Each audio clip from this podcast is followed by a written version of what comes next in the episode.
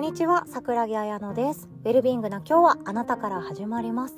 このチャンネルでは不安は友達、悩みはギフト、大人になったら楽に生きようをテーマにウェルビーでヘルシーに生きるヒントをお届けしております。いかがお過ごしでしょうか？今日はですね、人間関係がしんどいシンプルな理由っていうお話です。人間関係しんどいなぁあの人との関係しんどいな。職場辛いな。めんどくさいな。苦しいな。行きたくないな。みたいなね。えそのなんかしんどい考えるのさえもしんどいっていう時のシンプルな理由。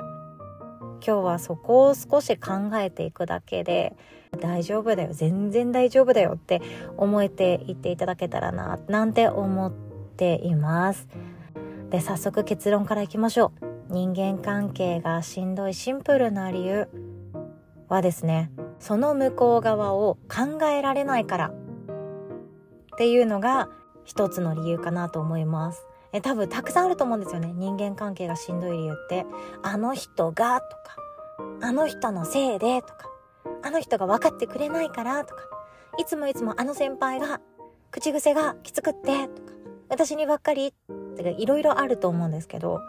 その向こう側を考えられない時ってめちゃくちゃ究極にしんどいなって思っています。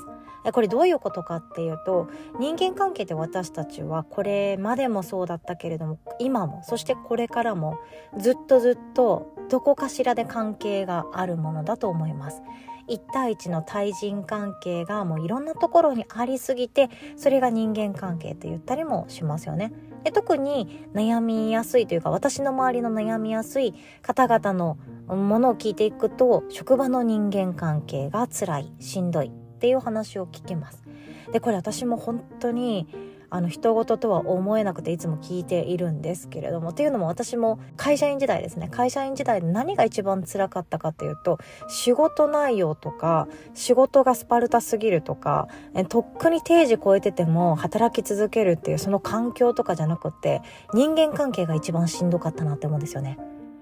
あの人に私目つけられてるなとかあ胃が痛いとかそんな感じ。うわ絶対私あの人によく思われてないよなとかなんかそういうのが一個一個すごく気にするタイプだったのでしんどかったなっていう記憶はあるんですよね。なので共感できるポイントがたくさんあるなって思いました。でもそのしんどいなとか人間関係も辛い。会社行きたくないっていう時のそのしんどい時ってどうしてしんどくなるかっていうとその関係性の向こう側つまり言うと自分のゴールがない時って結構きついと思うんですよ。その向こう側を考えられないってどういうことかっていうと例えば職場職場で自分自身が目指しているものがあるとか達成したい目標があるとかやり遂げたいことがあって成し遂げたいものがあってもうこれを通したら最高だなっていう企画があって自分の中でこれを絶対今年は成功させたいというプレゼンテーションがあってっていうその目標とか一つのゴールやり遂げたいっていうその人間関係の向こう側がある時ってそのアテンションですよね。矢印をもっともっと強く前進させようとする力エネルギーがあるんですよ。でもそのとりあえず今日続けるとか今毎日がどうでもいいけれどもなんかえっ、ー、と、失敗しなかったらいいなとか、穏やかだったらいいなとか、別にその職場では私やり遂げたいって思うものは何もない。目標も何もない。でも、今月目標料もらえたらいいなっていう、その、なんでしょうね。安定とか、穏やかさ。現状維持っていうものが自分の大事にしているものの時って乗り越えられる力がなかったりするんですよ。それは矢印がどこに向いていいか分かんなかったりするからだと思うんですよね。で矢印ってそう心から出ている矢印です。自分が今向かいたいって思っていることとかこうありたいって描いている未来とかそこに向かっているっていうイメージで使ってるんですけど心から何か一つ矢印が出ているとしましょう。私は今考えている企画プレゼンテーションを成功させて自分自身がチームリーダーとして前進させたいでそしてあわよくば周りの人にすごいって思われたいで、あわよくば人事効果の時にいい評価してもらったらラッキーだな。で、あわよくばこの企画が大成功した時に美味しいお酒をその夜にみんなで飲めたらめっちゃ嬉しいじゃん。みたいな。えそう思ったらきっと私自己成長も実感できて一人の一社員として貢献できたっていう実感が湧きそう嬉しそうやりたいそうありたいっていうその心のアテンション矢印がぐーんと伸びたとしましょう。でその中で人間関係がうまくいかないなとかあの人とまだしがらみがあるな分かり合えてないなあの先輩は私にだけ冷たいなとか厳しいなとかあの同僚が言った一言が頭の片隅にずっとあって今日も眠れないうみたいな時があるかもしれないけど自分の矢印私はこの企画をプレゼンで成功させて達成したいっていう目標がある時ってそこにゴールがあるから人間関係が心地いいがゴールではないから目標があるから目的地があるから乗り越えられることがあるんですよ。っていうのも人間関係がうまくいっている状況がパーフェクトだけどそれよりも大事な目標はこっちだよねっていう自分の中の優先順位があるので建前っていうものが使えるようになるんですよね。そう、建前っていう防御です。建前っていう防御の、なんでしょう、シールドを使うことができたり、その、なんでしょう、ヨーロッパの昔の兵隊さん、なんか鉄なのかわかんないですけど銀色のねあの頭のてっぺんから足の先までなんかカンカキンカキンみたいなそういう鉄製品で覆われているあの舞台のやつですよ。あれを着ることができるので、なんかちょっとした石ころ投げられても全然へっちゃらなわけなんですよね。え、そんなの痛くも何もないみたいな。それが建前っていうシールドだと思います。いいふり、ちょっといい顔してよとかあ、なんか嫌味言われたけど、あこういう言い方で穏やかに笑顔で返そう。あれ私いい女じゃないみたいな、そんな感じの、あの、いい感じの建前が作ることができるんですよね。だって目的地は人間関係を良好にするとか、穏やかな今日を続けるとか、現状維持じゃないから、もっともっと先に目的地があるから、乗り越えようと頑張っちゃうんですよね。建前を使って。でもそうじゃなくって何の意味があんだろうねって考えてしまったりいや今を続けることあとは穏やかな今日を続けることが私の中で優先順位高いんだよっていう時は矢印はどこにも向いていないんですよ。むしろ自分にだけ矢印が向いていて私って何してんだろう私ってなんでこんなことで悩んでんだろう私ってな全然成長してないなっていう自分に対しての矢印しかないからアテンションが外に向か向いてないんですよね。どこかに行こうとしてないしどこかに対して自分を成長させようっていうエネルギーがないからずっとその場で立っている状態なんですね。でそういう時に石ころ投げられたら痛いんですよ。痛くって。きつい言葉を浴びせられてなんかきつすぎて尖った石とか投げられたら血とか出るわけなんですよそういう時って。どこかに行こうともしてない。足を一歩踏み出してもない。歩いてもない。走ってもない時ってただ棒立ちしてるから投げられたら当たりやすいです。痛いです。痛ってなります。そういうもんだと思います。どこかに進みたいっていう思いそれが一個あるだけで私たちは目の前のどうしようもないしんどい人間関係をまあいっかって思えることができたりもすると思うんですね。でどうしても一生懸命になれるものがないっていう方におすすめなのが趣味の世界を増やしていくとか好きなものに囲まれている時間を増やしてあげるとかあとは子供の頃に熱中していたことをもう一回やってみるとかもいいですね。えっと、読書とか。読書が苦手って思ってるかもしれないけれども好きな分野なんだっけ思い出してその分野の本を手に取ってみるっていうのもいいですよね。であとは寄り道スポットを増やしちゃうっていうのもおすすめします。自分の心が喜ぶ時間を増やしていってあげると少しずつ自分の心の矢印があ私今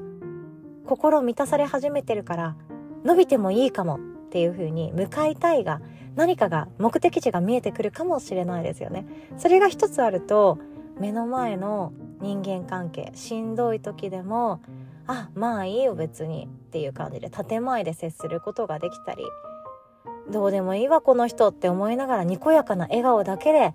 関係を終わらせることができたり大人の付き合い方ができていくと思うんですよね。そうやってそうやって今日乗り切る方法いくらでもあると思いますので今日がうまくいかないとか職場での関係性がうまくいかないってだけで自分のことを責めないでほしいななんても思っています。私もそうですからね。うまくいかないここでのコミュニティがうまくいかないイコール自分の人生終わったとか私がダメな人間だにはならないですからね。今日も自分の一日は自分で作っていきましょう。最後までお聴きくださりいつも本当にありがとうございます。おしまい。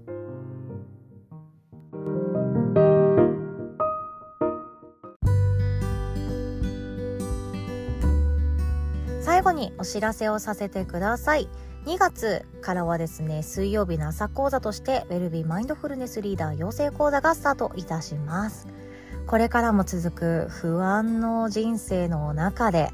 いくつになってもやってくる不安とか悩みとか恐怖とか後悔とかそういう日々の中でどう心地よく生きていくかどう自分とつながっていくかそしてどう他者と心地よくつながっていくかっていうのを探求し心の学問としてもっともっと学びを深めて周りの人たちの心のプロになっていく。そんな1ヶ月になっております。マインドフルネスリーダーって言ってはいるんですけども、まあ、私は一家に一人そのリーダーがいたらいいなって思うんですよね。どんな人だって今十分素晴らしくって。自己否定とか。あとは自己肯定感が低いとか。そういう状況にいたとしても私たちはこれからだって自分を堂々と生きていっていい人間なんですよね。全ての人が。そんな自分の人生が心地よくなっていくようなそして自分の人生の主導権をしっかりと握ってどれだけ不快な環境にいたとしても心地よく生きていくそんなワークになっております。マインドフルネスっていうのをまずはご自身で体験していただいてそして周りの人に伝えていくそんな役割を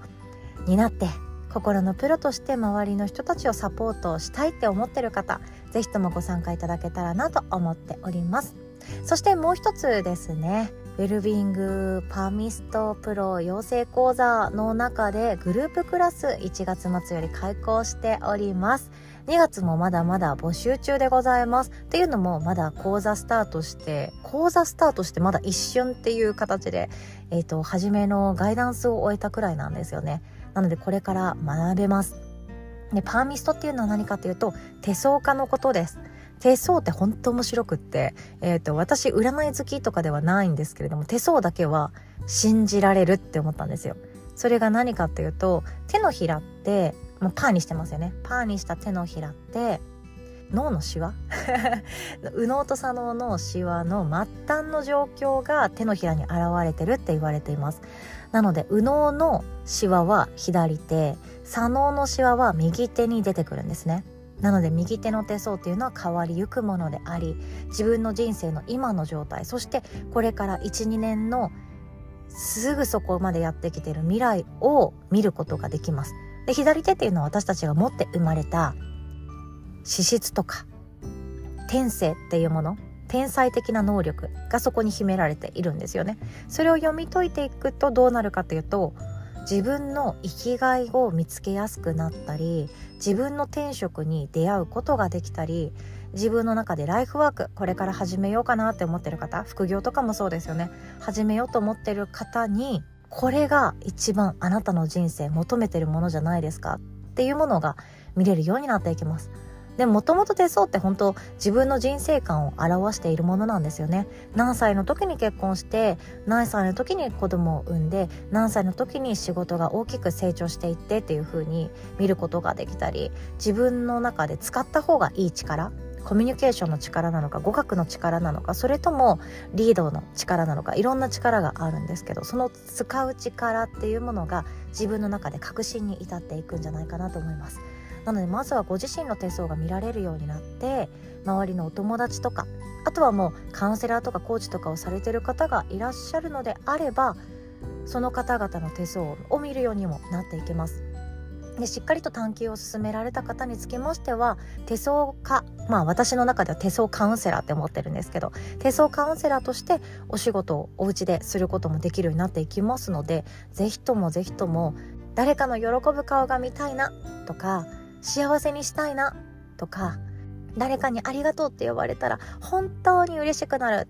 っていう心の持ち主に使っていただけたらなと思っております。どちらの講座もですね詳細はこの音声の概要欄の URL リンクからチェックしていただけますととてもとても嬉しいです。一緒に学び探求しそんな一場面を自分の人生の中で作ってみませんか。